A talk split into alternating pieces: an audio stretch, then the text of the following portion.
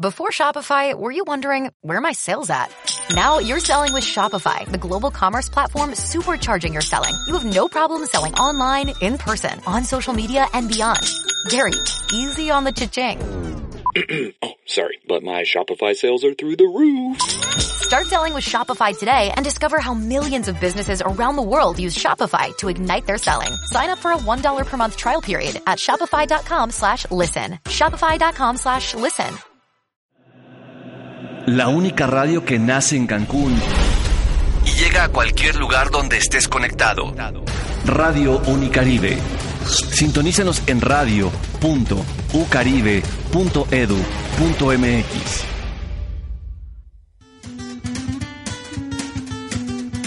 Ya comienza En Mente, En Mente.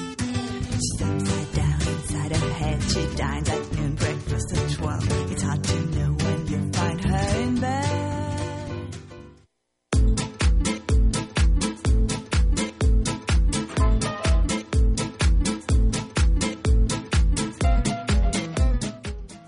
Hola, hola, ¿cómo están? Bienvenidas y bienvenidos. Qué emoción nuestra tercera temporada de En Mente, Psicología desde el Caribe. Soy Vanessa González Rizo Krasniansky y estamos transmitiendo en vivo y a todo color, bueno, lo del color es parte de la imaginación que uno tiene que tener en la radio, desde la Universidad del Caribe en Cancún, Quintana Roo, México. Mundo, aquí estamos.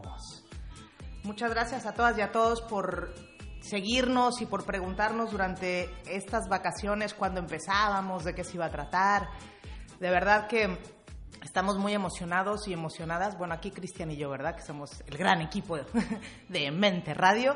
Eh, estamos, estamos contentos y contenta de recomenzar. Hoy es 29 de enero del 2016 y tenemos un programa muy divertido y sobre todo interesante desde el punto de vista psicológico, que es de lo que se trata nuestro programa, ¿no? Como en cada inicio de temporada les cuento un poquito de qué se trata el programa. El programa toca temas de psicología, eh, de diversa índole y de diversos intereses. De repente hablamos de cosas que parecen no tener mucho que ver con la psicología, pero siempre le damos como este giro que nos ayuda a entender parte de nuestra conducta, de nuestras emociones, de cómo nos vamos sintiendo en la vida, eh, aspectos sociales, aspectos familiares, aspectos individuales, en fin, el programa es como para dar algunas herramientas y para que todas y todos crezcamos un poco al escucharlo, al compartir ideas, al investigar. Entonces participen, tenemos un Twitter que es arroba en Mente Radio, tenemos un Facebook que es en Mente Radio, Psicología desde el Caribe. Y bueno, y siempre nos escuchan por radio.ucaribe.edu.mx y todas las temporadas, las dos temporadas anteriores y esta también, semana a semana se va a ir subiendo a iVox, que es I latina, B de Vanessa, B chiquita, o o x.com.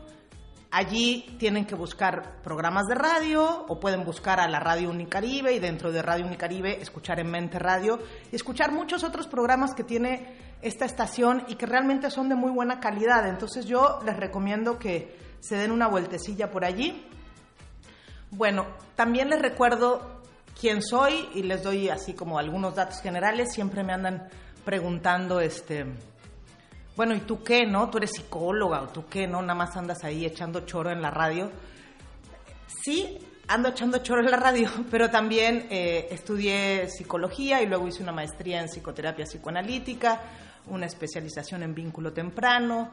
Soy, eh, soy parte de un grupo que se, que se llama la Asociación Mexicana para el Estudio del Retardo y la Psicosis Infantil, AMERPI. Soy fundadora de un espacio para trabajar justamente con niños que tienen problemas graves del desarrollo en la Ciudad de México, que se llama el Espacio de Desarrollo Infantil e Intervención Temprana, EDIT, que está coordinado por la doctora Esperanza Pérez de Pla. Y bueno, participo en, en, distintas agrupaciones, también soy feminista, soy futbolista, así que si se quieren echar una cáscara, con mucho gusto. ¡Que vivan los Pumas! Digo, ya que estamos, ¿no? O sea, ya que estamos aquí este, en los paréntesis, ¿verdad? Y bueno, y me llamo Vanessa González Rizo, muchísimas gracias por, por el apoyo que ha recibido el programa. Muchísimas gracias por pedirnos que estemos en estaciones que se puedan escuchar desde el coche. Eso es como muy emocionante, de verdad.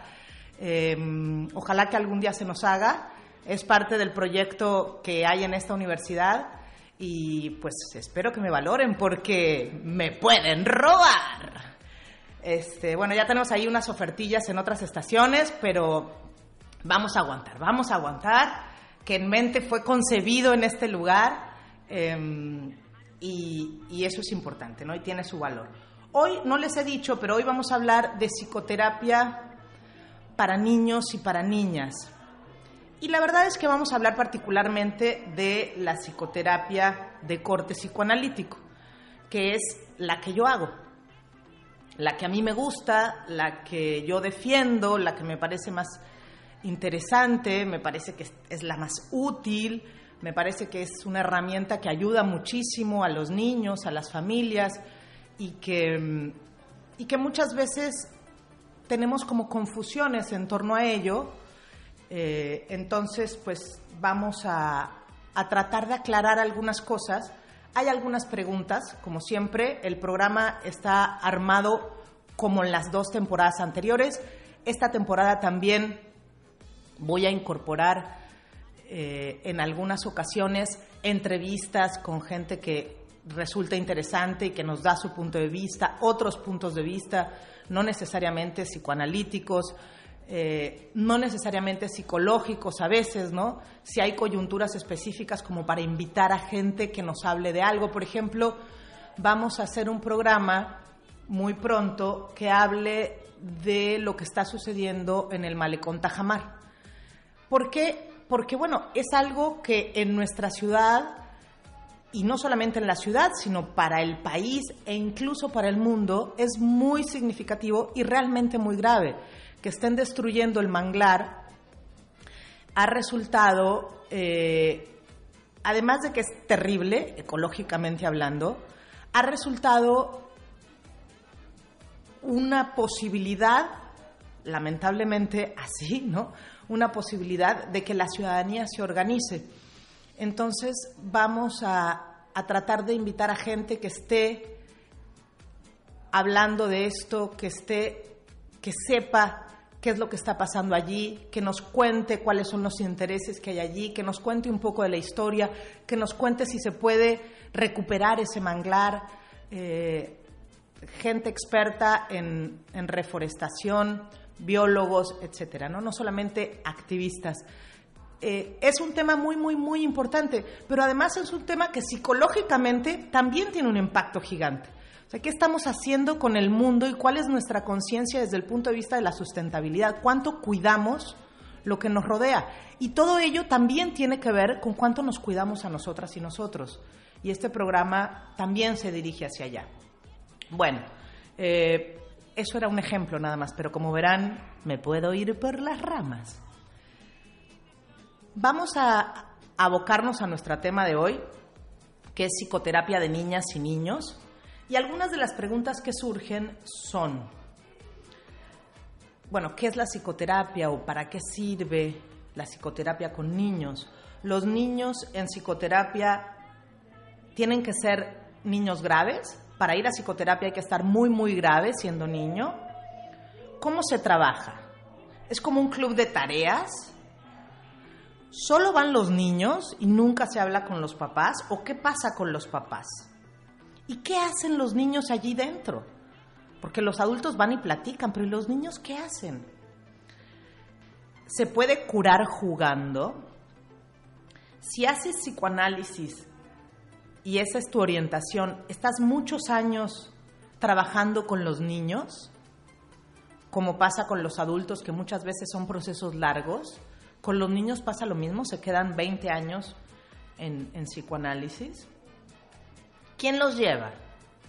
¿Cómo sabes si los necesita? ¿Quién los deriva? ¿Quién los manda a una psicoterapia? ¿Es bueno que niños y niñas vayan a terapia?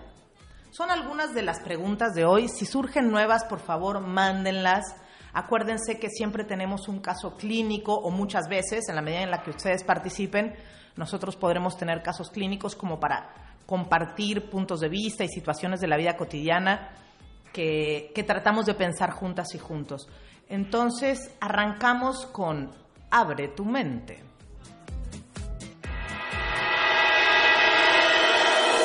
Abre tu mente.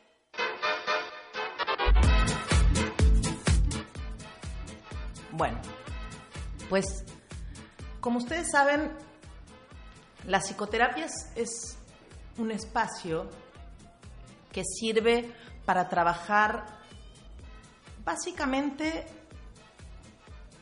el mundo interno, lo que nos pasa, las emociones, los problemas, los conflictos, lo que nos duele. Entonces, en psicoterapia trabajamos conflictos psíquicos, lo que le pasa a la mente que no nos permite o no nos ayuda o nos es difícil para sentirnos bien, para estar contentos, contentas. Eh, y con los niños pasa exactamente lo mismo. Entonces, ¿qué niños sí van a terapia y qué niños no van a terapia? ¿O cómo saber cuándo sí y cuándo no? Pues básicamente hay dos como ideas aquí. La primera es cuando alguien se da cuenta que el niño tiene algún problema, tiene algún inconveniente. Cuando si son niños muy chiquititos, eh, algunos de los, de los signos del desarrollo se ve obstruido, alterado, no ha sucedido totalmente. Entonces, por ejemplo, si un bebé de tres años, ¿no? que ya no es tan bebé, pues ya es un, un niño, ¿no? Pero si normalmente uno camina entre los vamos a decir, antes del año y medio, ¿no? dentro del desarrollo es normal, natural, común, como lo quieran establecer, que se camine sano, digamos, que se camine antes del año y medio. Si hay un niño de tres años que todavía no camina, bueno, ese sería un síntoma como para decir, tengo que consultar. Y esto lo puede observar casi siempre alguien desde afuera. Entonces muchas de las personas que derivan a niños a espacios terapéuticos son maestras, son personas cercanas a los niños, es algún familiar, un padre, una madre, un hermano, ¿no? Que, que dice eso que el niño no puede decir. Yo veo a este niño triste. Yo veo en este salón que este niño tiene muchos problemas de conducta me doy cuenta que mi niño se la pasa mordiendo o es muy agresivo o no puede explicar lo que le pasa, etcétera, etcétera. Hay cantidad de síntomas que nos pueden ayudar para decidir que ese niño está sufriendo, la está pasando mal. Y muchas veces es el propio niño o la propia niña que dice, yo quiero ir. A mí me, tocó una vez una niña que le dijo a su madre, una niña de cinco años, que le dijo a su madre, mamá, quiero ir al psicólogo porque voy a cambiar de escuela, voy a entrar a un nuevo salón y no quiero seguir chupándome el dedo. Bueno, esa niña la verdad que era una joya, ¿no? Porque es rarísimo que eso suceda. Y la mamá, una mujer sensible, pues escuchó eso y llevó a la niña a un espacio terapéutico y como ella tenía muchas ganas de dejar de chuparse el dedo, pues digamos que fue, fue algo sencillo, pero ese chuparse el dedo nos llevó a trabajar otras cosas muy importantes que a la niña le dieron mucha mayor seguridad, que a la niña le ayudaron a estar mejor. De eso se trata la psicoterapia. Em, entonces, las canalizaciones a los espacios terapéuticos son variadas, son múltiples. Y como ustedes saben, y si quieren otro día podemos hablar de ese tema, hay distintas corrientes dentro de las psicoterapias, no solo para niños, para adultos. Eh, yo no puedo decir, porque la verdad estaría mintiendo, que todas son buenas. A mí hay algunas que no me parecen muy buenas, pero son cosas de gustos personales, ¿no? Siempre y cuando la persona que trabaje lo haga desde un lugar ético, desde un lugar cuidadoso, esté preparada, tenga ciertas herramientas básicas que se necesitan y de las que vamos a hablar que se necesitan para trabajar con cualquier persona y sea un profesional serio, muy probablemente eh, hará bien y le servirá a la persona eso. Pero hoy en día también estamos como muy acostumbradas y acostumbrados a las respuestas fáciles, a cosas como, no sé, por ejemplo, miren, yo les voy a dar un- puntos de vista personales y respeto si a alguien le parece terrible lo que voy a decir, ¿no? Pero es mi punto de vista. Cosas como el coaching, por ejemplo, que son cosas que se quedan muy en lo superficial, que no trabajas nada en realidad, o sea, aparentemente trabajas, pues no trabajas nada, que cualquier persona se dice coach y toman un diplomado de seis meses y son coachers, ¿no? O hacen coaching y vienen de mundos pues muy distintos en el sentido de que no tienen como todo el, el bagaje que puede tener alguien del mundo de las ciencias sociales o alguien que ha estudiado a profundidad eh, la psicoterapia, cualquiera que sea, hasta la cognitivo-conductual, hasta la, no sé, cualquiera, gestalt, humanista, psicoanalítica, eh, ¿cómo se llaman? Eh, ya se me fueron dos nombres que tenía en la cabeza porque se me están juntando las palabras. Pero digamos, no importa tanto cuál es tu línea, cuál es tu corriente, siempre y cuando lo hagas con seriedad. A mí la que más me gusta es la psicoanalítica, porque me parece la más profunda, porque me parece la que trabaja desde una perspectiva que cambia las estructuras, que va a la profundidad y transforma. Las otras, digamos que son paliativos y ya luego sale por otro lado, ¿no? Digo, no siempre, pero en general. Y el coaching, por favor, traten de evitarlo. Hagan cosas de verdad que sirvan la pena, que valgan la pena. este, bueno, entonces decíamos, así los niños vienen como y consultan en los espacios terapéuticos, casi siempre llevados por un adulto. Ahora, ¿qué se hace en ese lugar? Porque entonces te preguntan los papás, oiga, ¿y usted qué va a hacer con mi hijo? ¿Le va a hacer muchos test y pruebas psicológicas? Porque claro, cuando uno es psicólogo, lo que se imaginan, más allá de si luego estudiaste psicoanálisis, si te formaste como psicoterapeuta de cualquier corte, lo que se imaginan es que tú necesariamente vas a hacer test, como si los test fueran la gran verdad. Salió con un IQ sobresaliente. Es cierto que los test te pueden dar alguna orientación, pero lo que en general hacemos quienes trabajamos desde el punto de vista psicoanalítico es que a través de las entrevistas clínicas logramos saber qué le pasa al paciente, qué le pasa al niño o a la niña.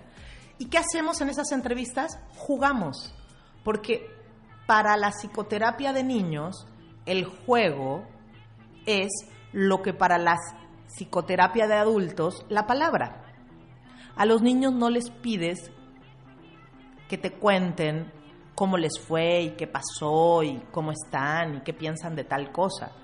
Con los niños juegas y a través del juego ellos van representando todo su mundo interno. Juegas, dibujas, ¿no? Son distintas las como las herramientas que tienes para que ellos puedan expresar su inconsciente. Y de eso se trata, de trabajar con ese otro discurso que nos atraviesa y con ese otro camino que está presente las 24 horas del día junto con nuestro lado consciente. Entonces lo que hay que tener en un espacio terapéutico de corte psicoanalítico al menos con los niños son juguetes. ¿Y qué juguetes? Porque entonces uno dice, ay, bueno, pero ¿cómo le voy a pagar a alguien nada más para que juegue? Para eso lo dejo en mi casa. O para eso lo dejo en una ludoteca y nada más que juegue. Bueno, es que no nada más juegas, no juegas como comúnmente juegas con un niño, sino que juegas con cierto sentido, ¿no? Conociendo algunas cosas. Entonces interpretas cosas dentro de ese juego. Pero ¿qué, ¿qué juguetes son los más convenientes en un espacio psicoterapéutico de niños? Y allí hay algo que es muy interesante. Los juguetes que en general las personas que han como inventado esto de la técnica psicoanalítica, lo que las personas que saben mucho de esto, lo que recomiendan es que tengas juguetes sencillos, que tengas juguetes no súper sofisticados, ultraelectrónicos que hacen de todo, sino que tengas cosas que los niños puedan transformar en lo que quieran.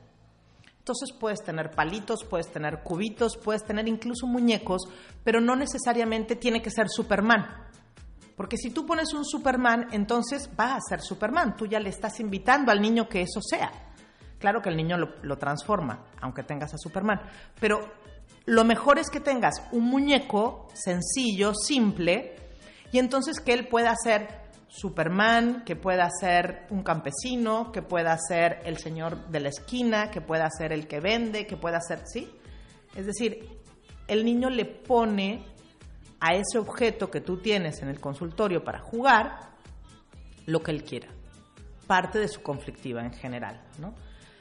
Entonces hay juguetes, hay pinturas, hay plastilina, hay acuarelas, hay cosas con las que los niños pueden ir expresando sus conflictos. Y una vez que iniciaste el trabajo con los niños, lo que se recomienda, es más, antes de iniciar, lo que se recomienda es que cada niño tenga una caja, una caja propia o un cajón propio que solamente él pueda abrir y tú, que tenga llave de preferencia o que se sepa que nadie más lo abre y que en esa caja tú pongas algunas cosas básicas que sabes que le van a servir y que son solo para él, y que el niño si quiere pueda poner cosas que va guardando, cosas que va trabajando en su espacio psicoterapéutico. Fíjense que el efecto de esa caja y tener ese espacio privado y propio es fundamental. Y siempre respetar las reglas establecidas por ti para ese espacio también es fundamental.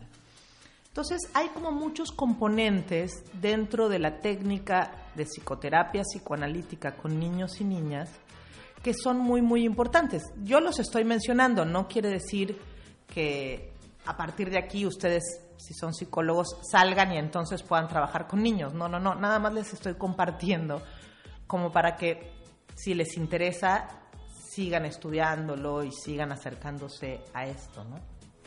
Luego, ¿Se olvida a los padres? No, no se olvida a los padres. Justamente el chiste, y mucho más hoy que antes, el chiste es que los padres estén muy cerca del espacio terapéutico de los hijos.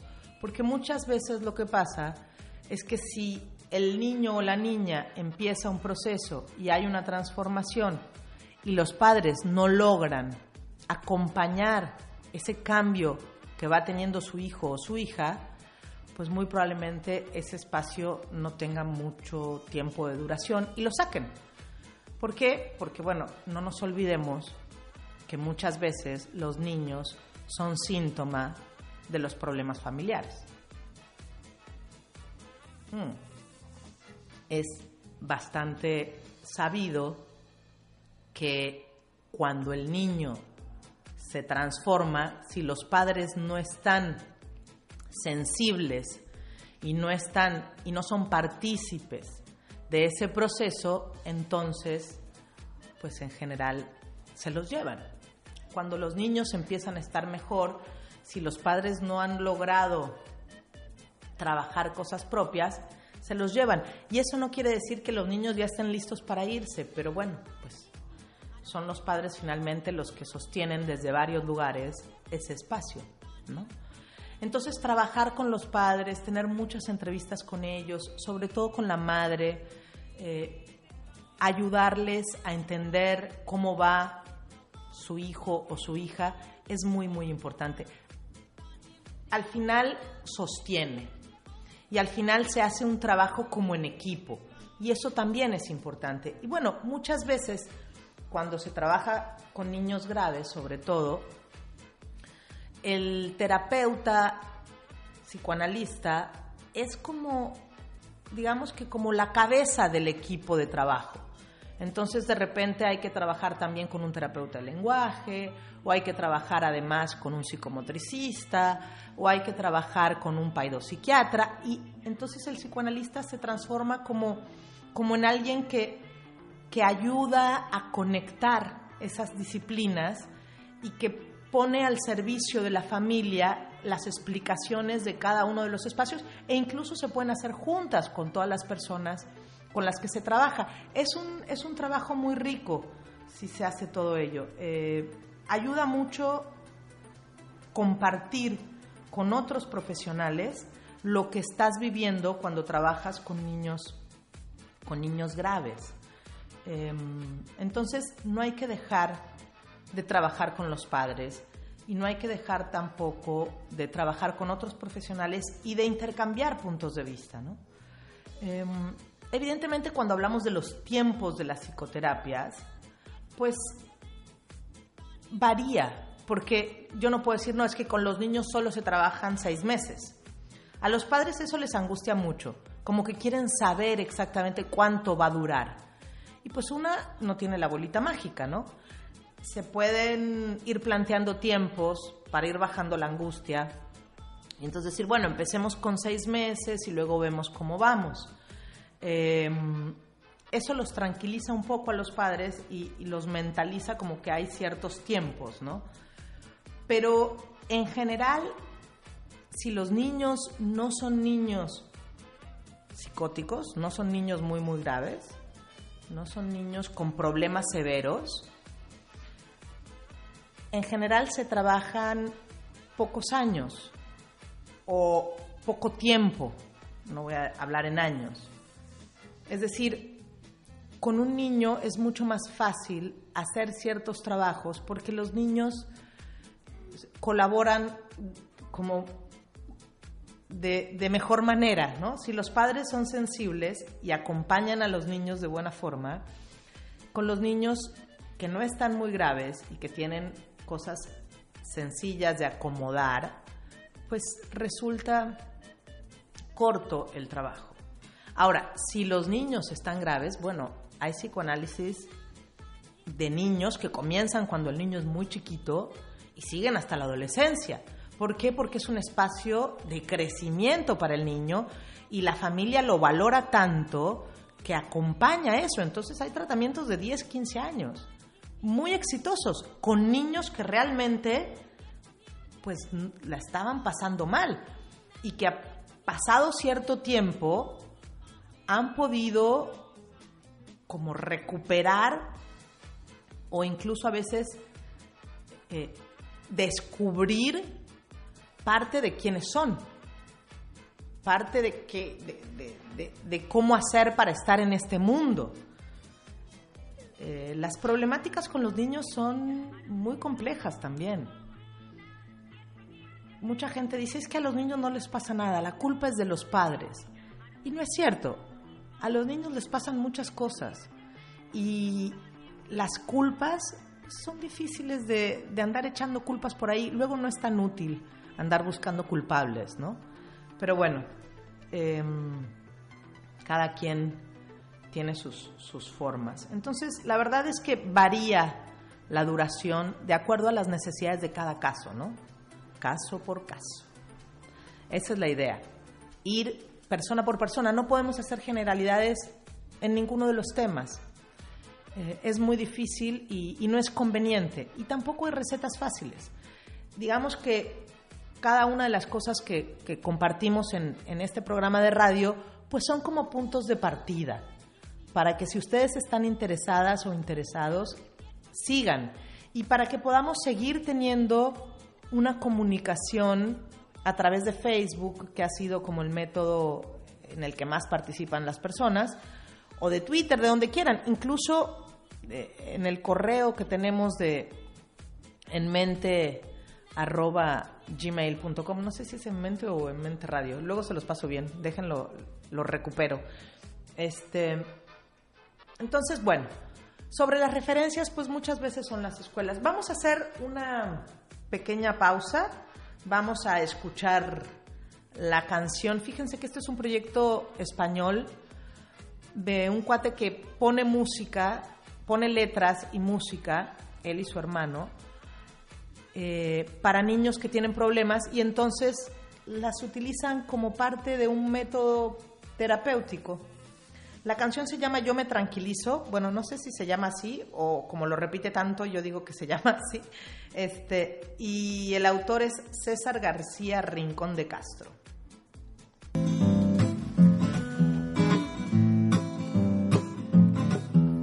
Respiro muy deprisa cuando me enfado. Si me tranquilizo,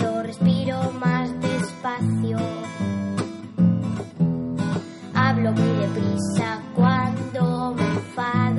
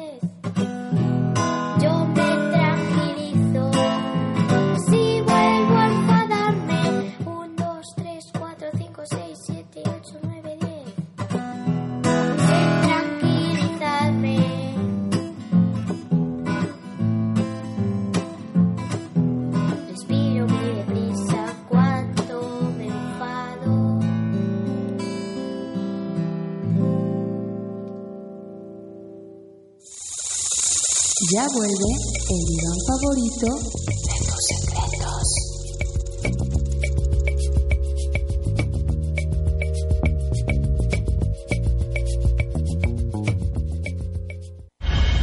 Si en tu computadora solo suena la mejor música, revisa tu explorador. Seguramente están en la página de Unicaribe. Radio Unicaribe. Sintonízanos en radio.ucaribe.edu.mx.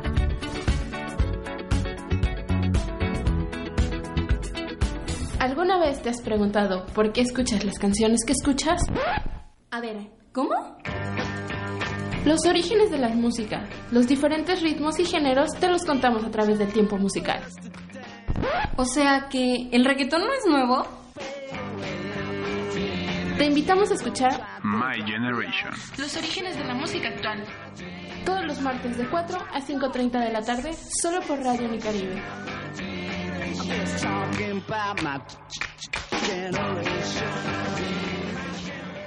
Despierten al hámster y paren la oreja. Aquí viene la cápsula del conocimiento.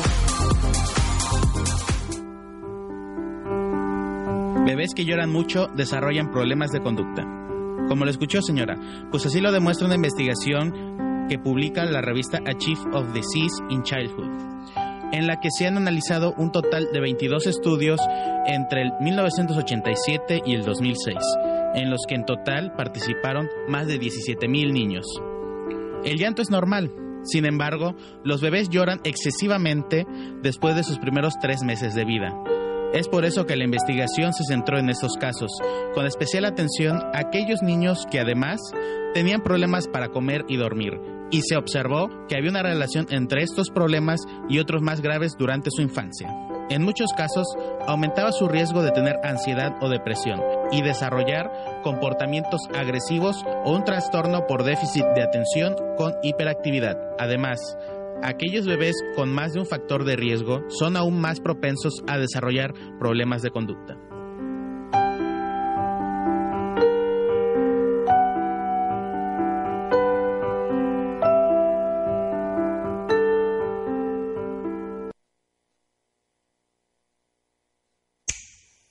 ¿Listo para continuar la charla? Continuamos.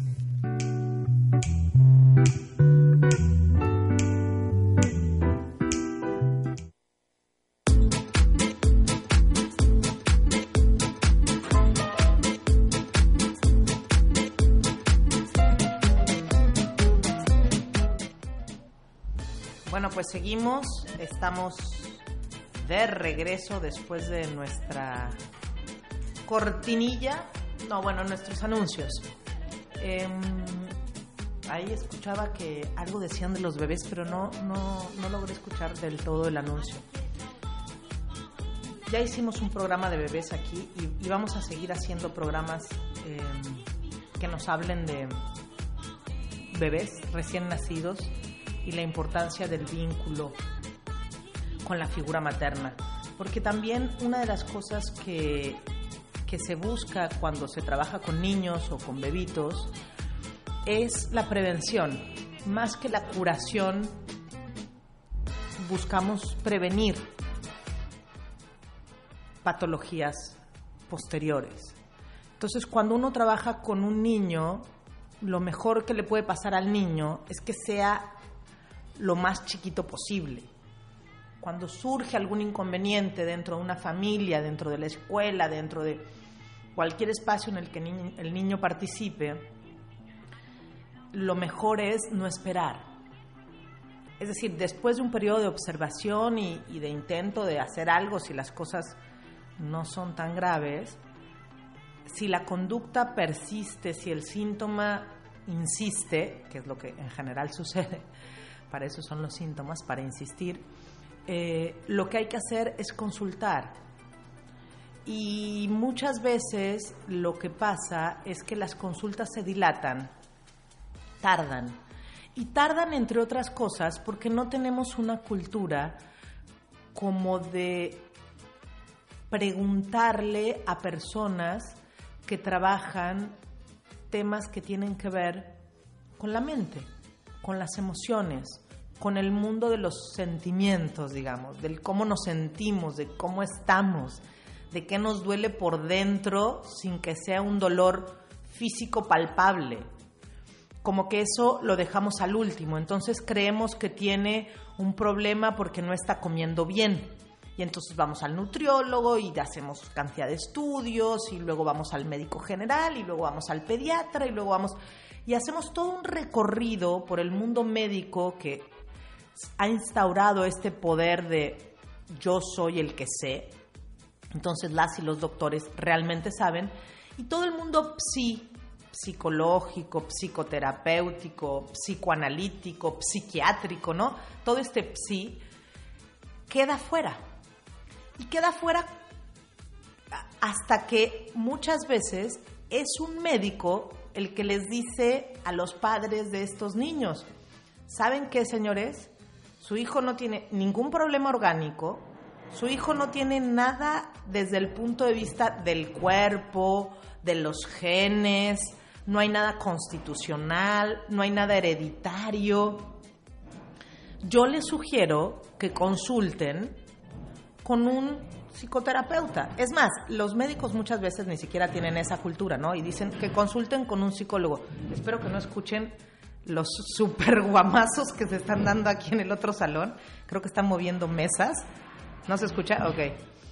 este, porque se siente como un terremoto en la universidad. Ustedes disculparán que me, que me distraje, pero es que era imposible no, no hacerlo notar. Bueno, la cosa es que lo que pasa es que son eh, estos peregrinajes de las personas que, que consultan y consultan y consultan y que dejan como última opción a la parte emocional. Dejan como última opción todo lo que tiene que ver con el mundo psicológico. Y todo ese tiempo del peregrinar es un tiempo muy valioso, muchas veces son años. Entonces, este, la verdad es que hay que tratar, quizá yo no digo que dejen de consultar toda la parte médica y de descartar cosas médicas, porque también es muy, muy importante, pero quizá tratar de hacer como consultas paralelas. Y eso ayuda mucho. Quizá ir al pediatra, pero también ver con algún terapeuta si hay algo que se puede hacer. Y les decía que, que a los médicos, al mundo médico, también le cuesta trabajo decir vayan con un psicoanalista o vayan con un psicoterapeuta. Como que el mundo médico dice vayan con un psicólogo.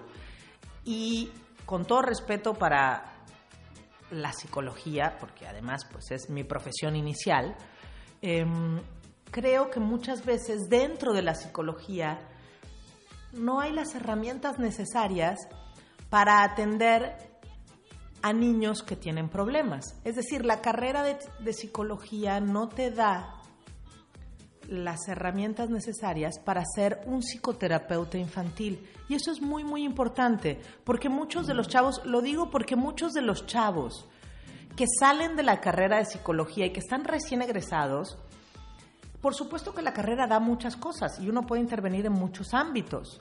Sin embargo, si tú quieres trabajar con niños, tienes que seguir estudiando muchos de los chavos que están recién egresados creen que pueden trabajar con niños porque es lo más fácil, según ellos. Y la verdad es que es una conceptualización errónea. Y muchas veces lo que sucede es que se hacen cosas pésimas. Y entonces se desprestigia a la profesión, a los que sí trabajamos bien, etcétera, etcétera, ¿no? O sea, hay toda una cadenita de... Y además se daña al niño y a la familia, que eso es lo más grave. O sea, con la salud mental no se juega. Uno no puede improvisar. Uno tiene que ser un profesionista de primer nivel, hacer su mejor esfuerzo, estudiar todo lo que se pueda, tratar de, conocer si uno no sabe, consultar con personas que sepan un poquito más, seguir formándose. Me parece muy, muy grave que los chavos y las chavas recién egresados digan que entonces atienden niños, porque la verdad no están con las herramientas idóneas para hacerlo. Y muchas veces no logran diferenciar entre un niño que realmente tiene problemas serios y un niño que con un espacio para trabajar cosas propias y de privacidad la puede librar. Entonces, creo que prestar atención en esto es muy importante. Y también que intentar que los tiempos para consultar se acorten también es muy importante. Porque cuanto más chiquito sea el niño, al iniciar el trabajo psicológico o psicoterapéutico, mejor le irá en la vida, mejor pronóstico tendrá, más fácil será ese tratamiento y menor duración tendrá también, si no es algo muy, muy grave. Entonces, sugiero que si detectan por allí que su hijo o su hija tiene algún problemita, consulten con algún psicoterapeuta. Porque además esta idea del siglo antepasado, bueno, no, del siglo pasado, yo ya me estoy yendo a la época de las cavernas, que tampoco, pero esta idea de si voy al psicólogo, si voy al psicoterapeuta, estoy loco, no, no, no, que no digan que mi hijo va a un espacio que le ayude. ¿Por qué no? ¿Por qué no? ¿Por qué tenemos que poderlo todos solos? ¿Por qué tenemos que ser la familia ideal? ¿Por qué tenemos que guardar apariencias de que está todo bien cuando no lo está? ¿Por qué no podemos reconocer que hay algo en lo que necesitamos ayuda? es lo mejor que nos puede pasar. Ese es el primer gran paso. Mm, Ustedes se contestarán, pues porque estamos mal, no podemos reconocer. Pues sí, claro que sí, pero hay que tratar en algún lugar de no mentirse. Bueno, pues em, vayamos a nuestra siguiente sección para cultivar la mente. Cultiva tu mente.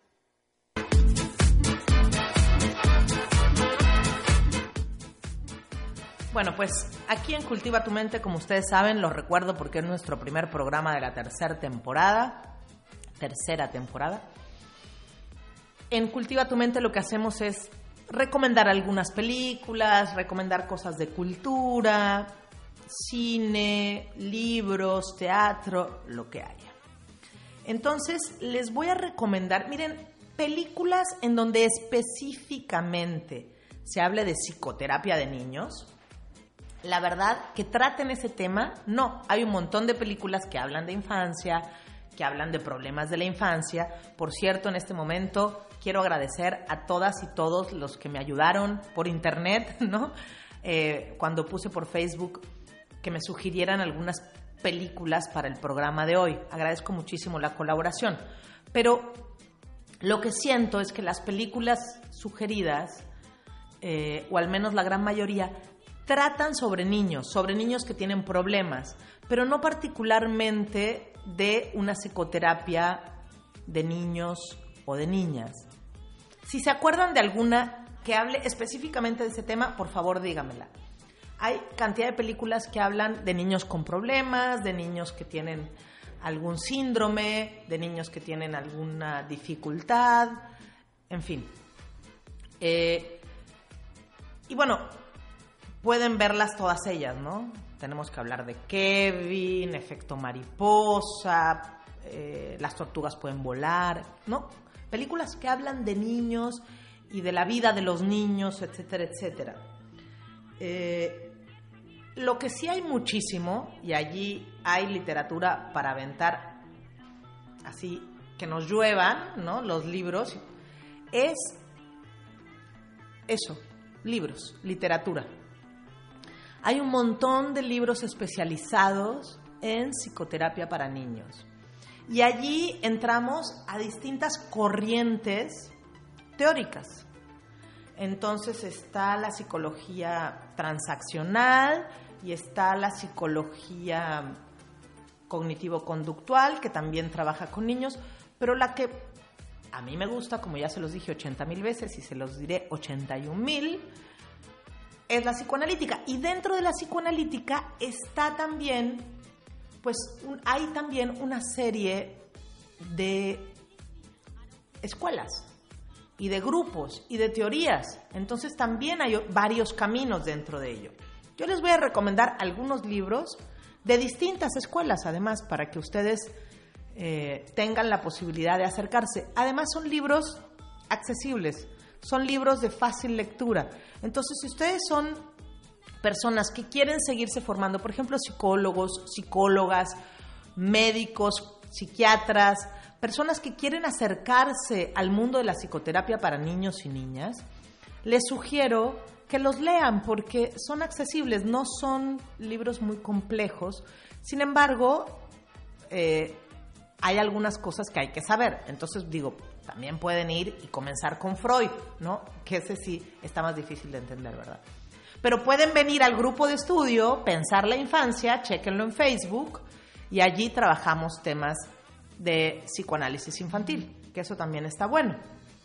Bueno, les recomiendo, por ejemplo, un libro de un psicoanalista inglés magnífico, que fue pediatra también, médico pediatra y psicoanalista, que también hizo como su escuela y su camino, que se llama eh, Winnicott. Winnicott escribió uno de sus tantos libros, tiene muchos libros Winnicott, eh, porque contó mucho sus experiencias en los hospitales y en, el consultorio, pero un libro que es muy lindo en relación a, a la psicoterapia para niños y niñas es Realidad y Juego.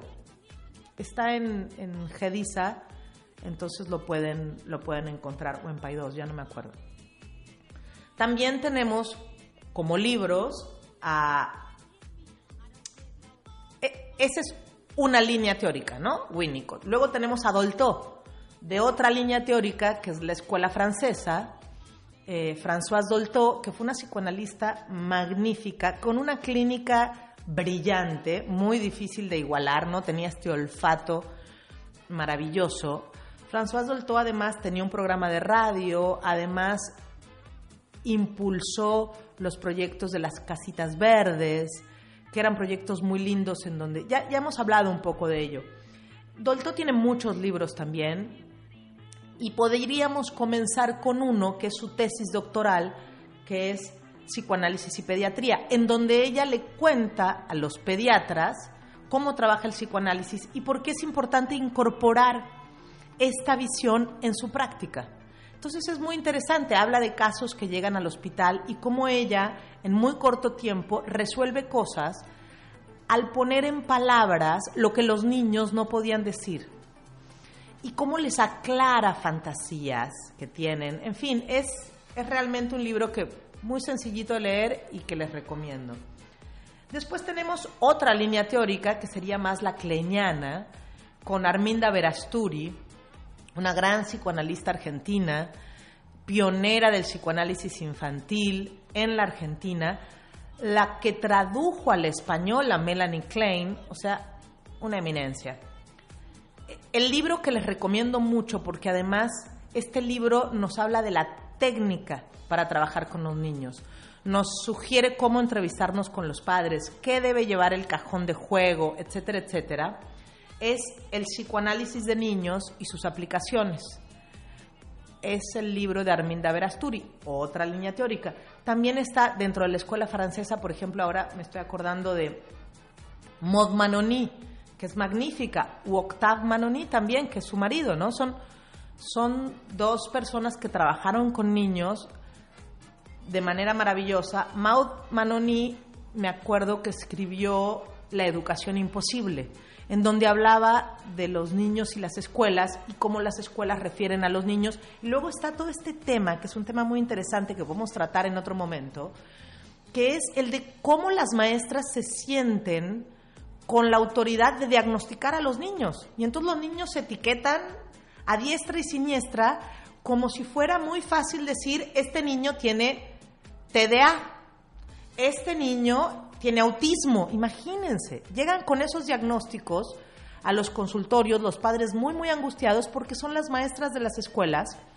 quienes deciden qué es lo que tiene el niño. Entonces, uno de los caminos y de, las, de, las, de los impulsos que hay que tener en este momento es sensibilizar y dar herramientas a las maestras de las escuelas, como para que puedan limitar también su, su quehacer, ¿no? Y se aboquen a lo que ellas más saben, que, a, a lo que hacen bien, y que lo otro lo consulten.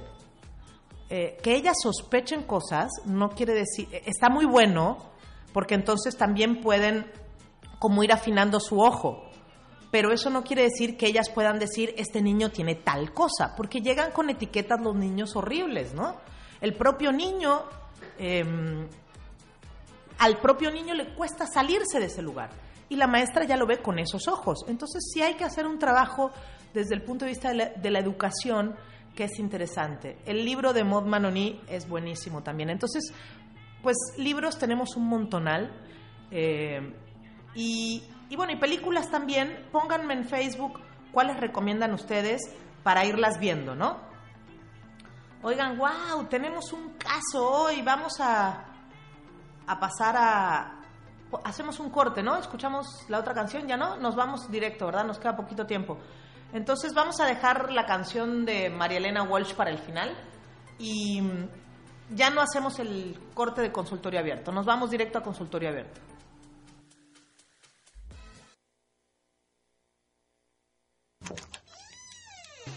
Hola, adelante, toma asiento y bienvenido seas al consultorio abierto.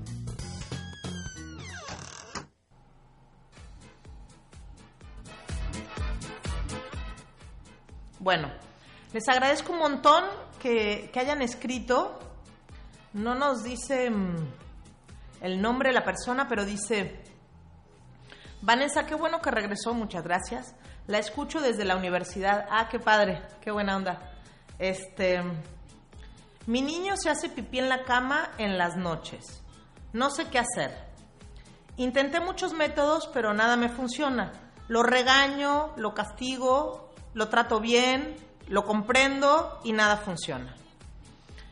Tiene seis años y ya se me hace grande para eso. ¿Hay algún método, alguna recomendación que me dé? Este, oye, pues te agradezco muchísimo, o le agradezco ya que me habla de usted, le agradezco muchísimo que nos haya contactado y que quiera participar con el programa.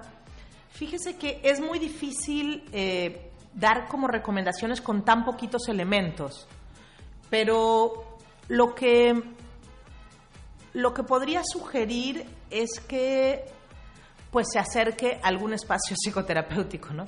La verdad, porque sí es cierto que es un poco grande, eh, faltarían como muchos datos. Por ejemplo, saber si alguna vez en su vida ha podido no hacerse pipí en las noches y si por alguna razón se volvió a hacer pipí, ¿no? Puede ser que haya que sea un niño que sí controló esfínteres durante un tiempo, esfínteres nocturnos durante un tiempo, o si es un niño al que pronto, porque a los 6, 7 años ya podríamos eh, como decir que tiene una enuresis primaria, si es que nunca ha controlado esfínteres nocturnos. Entonces hay como muchas preguntas para hacer y, no, lamentablemente no es, no es un, un, programa en el que tengamos una línea telefónica abierta y que ustedes puedan llamar, ¿no? Pero con mucho gusto si, si me sigue escribiendo a través del mail como lo hizo o del el Facebook en, en mensaje privado, yo con mucho gusto la sigo orientando si usted me da como más datos. Em, lo que sí es muy claro es que algo le está diciendo su hijo con eso. Por ejemplo, otra cosa que le preguntaría es si duerme con usted o no, si usted tiene pareja o no, eh, si duermen en la misma cama, si tiene su propia cama, eh, cuándo empezó a ir a esta cama, en fin, hay un montón de cosas, cómo es el, ciclo de sueño de su hijo, este, duerme muy profundo, no, duerme bien, no, tiene pesadillas, en fin, hay muchas preguntas que cuesta trabajo em, poder recomendar si uno no las sabe, ¿no? Si uno no sabe las respuestas. Por eso una como una entrevista estaría mejor, pero lo que sí me, gustaría como resaltar es que no deje de atender esto que su hijo le está diciendo, porque claramente le está diciendo algo, algo que él no puede resolver, algo que a él le cuesta mucho trabajo. Em, entonces, creo que eso, de entrada, que usted haya escrito, pues se ve que usted está preocupada, se ve que usted ha intentado muchas cosas, pero también se ve que no alcanza con eso, que por más esfuerzos que usted haga, positivos o negativos, como que a su hijo no le está funcionando, hay algo que tienen que cambiar y hay algo que él tiene que poder resolver solo, con su ayuda, pero hay algo que le tiene que pasar a él. Entonces, eh, escuchar eso es muy, muy importante. Yo le agradezco muchísimo que, que haya compartido con, con nosotras, conmigo, este, el, bueno, lo que le pasa, ¿no? Les agradezco mucho. Bueno, cualquier cosita ya sabe, ¿eh? me, me, contacta por Facebook, por correo, por Twitter. Les recuerdo el Facebook que es en radio psicología desde el Caribe. El Twitter es arroba en radio. Acuérdense que si tienen ganas de escuchar los programas anteriores, estamos en iBox y. Ahí ponen en Mente Radio Psicología desde el Caribe y, nos, nos, escuchan o pongan Universidad del Caribe. Y bueno, sigan participando, díganos de qué, de qué quieren que hagamos los programas, como que ayuden a construir más este programa, va a ser muy bueno. Yo les agradezco muchísimo que, que nos hayan acompañado hoy. Soy Vanessa González Rizo, nos vemos el próximo viernes. Muchas gracias Cristian y seguimos.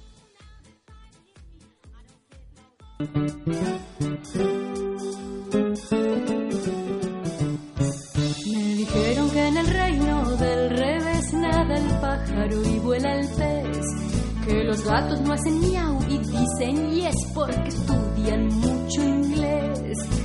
Vamos a ver cómo el reino del revés. Vamos a ver cómo es el reino del revés. Me dijeron que en el reino del revés nadie baila con los pies.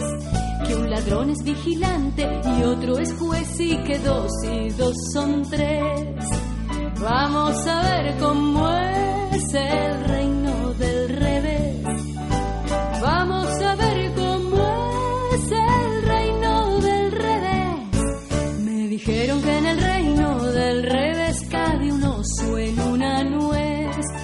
Usan barbas y bigotes los bebés y que un año dura un mes. Vamos a ver cómo es el reino del revés. Vamos a ver cómo es el reino del revés. Me dijeron que en el reino del revés hay un perro pequinés que se cae para arriba y una vez no pudo bajar después.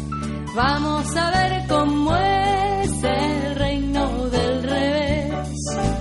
Vamos a ver cómo es el reino del revés. Me dijeron que en el reino del revés un señor llamado Andrés tiene 1530 chimpancés que si miras no los ves. Vamos a ver cómo es el reino del revés. Vamos a ver cómo es el reino del revés. Por ahora ha sido todo. Pero recuerda que mientras ocurre la siguiente misión, nosotras te tendremos en mente.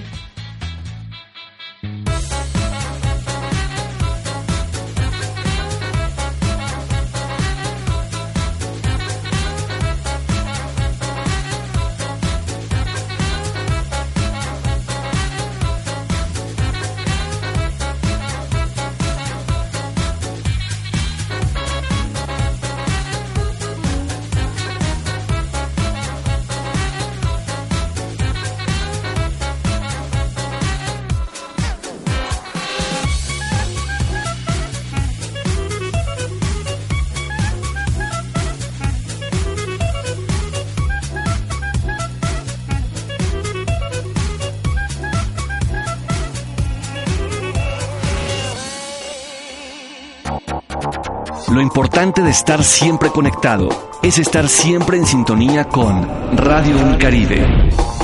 Encuéntranos en radio.ucaribe.edu.mx